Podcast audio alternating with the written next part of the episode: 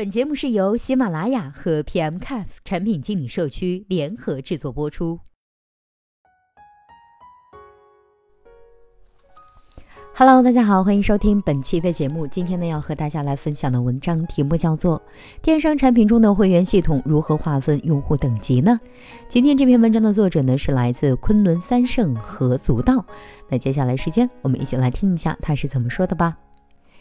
一纯新用户、待留存用户和忠诚用户不宜用作用户侧的等级划分。用户是否忠诚或者是留存、沉默或者是流失，严格来说不能算用户等级，而是运营者的用户层级划分。用户层级划分应该是运营侧看到的数据情况，不适合呈现给用户看到运营者对他们自己的定性。二。具体到产品设计上，不同的用户等级划分还是比较适宜用传统的等级来分级，Level One、Level Two、Level Three，或者用特定的修饰词，铜牌会员、铁牌会员、银牌会员、金牌会员。三、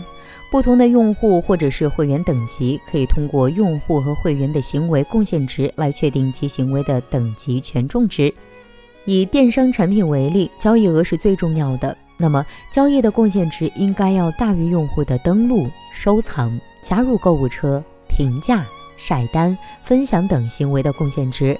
而交易又可以根据电商平台内的 SKU 单价来做划分。比如说，一到一百元商品的订单与一百到一千元的订单，给用户的等级权重具体呈现什么样的比例，也是值得细致思考、权衡的。四，除了交易、登录、收藏、加入购物车、评价、晒单、分享这些用户行为之外呢，也可以将这些用户行为的频次纳入到等级权重值的考虑范围之内，给予额外的等级权重值做用户激励。例如，激励用户买买买，可以将一个月订单超过五单的额外奖励多少等级权重值；激励用户晒单的，那么要求用户一个月晒单数超过五次的额外奖励多少等级权重值。五，以电商产品为例，最直接的可以依照 RFM 模型来做等级划分。首先来看一下，R 表示用户最近一次的购买时间。F 表示用户在最近一段时间内的购买次数，M 表示用户在这段时间内购买所花费的金额。根据 RFM 模型与产品运营数据做分析，可以从中提取主要的用户数据字段，比如用户的 ID、用户最近购买的时间、用户最近购买的次数、用户购买花费金额，再根据每个数据字段进行权重计算。根据电商平台性质的不同。比如说，你看中的复购率对应的 F 的权重就可以设置的高一些。